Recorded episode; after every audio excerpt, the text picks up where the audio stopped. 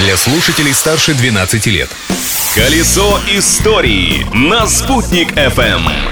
Всем большой солнечный привет! На связи Юлия Санбердина, на календаре 5 марта. Что интересного происходило в этот день в разные годы, расскажу прямо сейчас. Праздник дня! Необычный, но очень актуальный праздник отмечается сегодня – День выключенных гаджетов.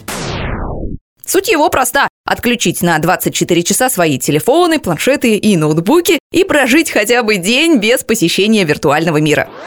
Для многих это непосильная задача, ведь в наши дни существует даже такой диагноз, как номофобия. Это страх остаться без мобильного телефона или оказаться вдалеке от него. Люди, которые страдают таким расстройством, чувствуют тревогу, когда не могут найти свой телефон, когда он разрядился или оказался вне зоны доступа.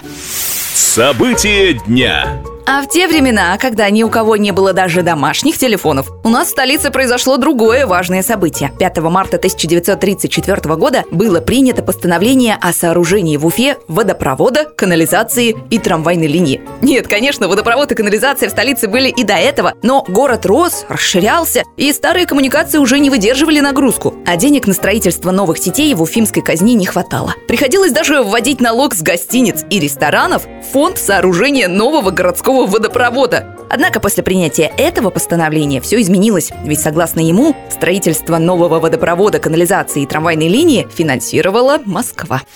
Личность дня. А личностью дня сегодня по праву можно назвать советскую башкирскую писательницу Хадию Лутфуловну Давлетшину, которая родилась 5 марта 1905 года. Печальной была судьба писательницы. Она стала одной из многих, кого напрямую коснулись репрессии и ложные доносы. Дело всей ее жизни, роман о башкирском народе «Иргиз» был опубликован только после кончины Давлетшиной. Чтобы понять всю глубину трагедии этой творческой личности, лучше посмотреть художественно-публицистический фильм под названием «Хадия».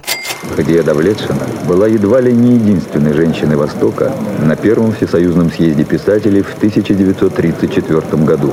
Писатели старшего поколения относились к ней как к равной, предрекали большое будущее. Хадия Давлетшина посмертно стала первым лауреатом республиканской премии Башкирской АССР имени Салавата Юлаева. Сегодня память о писательнице хранят не только ее книги, но и бульвар в советском районе города Уфы.